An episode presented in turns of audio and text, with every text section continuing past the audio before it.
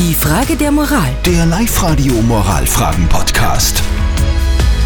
Soll das RTL Dschungelcamp, diese Spaßveranstaltung der Z-Promis, ab heute wirklich im Katastrophengebiet in Australien stattfinden, da wo wir ganz viele Waldbrände haben? Diese Frage beantworten die meisten von euch so.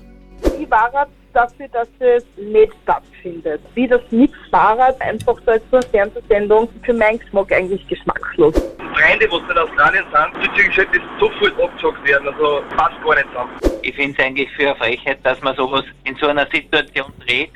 Soll das Dschungelcamp 2020 in Australien mitten im Katastrophengebiet veranstaltet werden?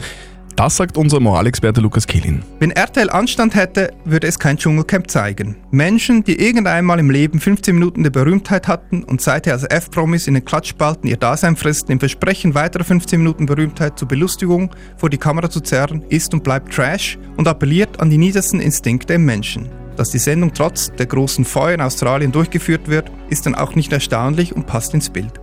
Doppelt unterstrichen, Punkt aus. Die Frage der Moral. Der Live-Radio Moralfragen-Podcast.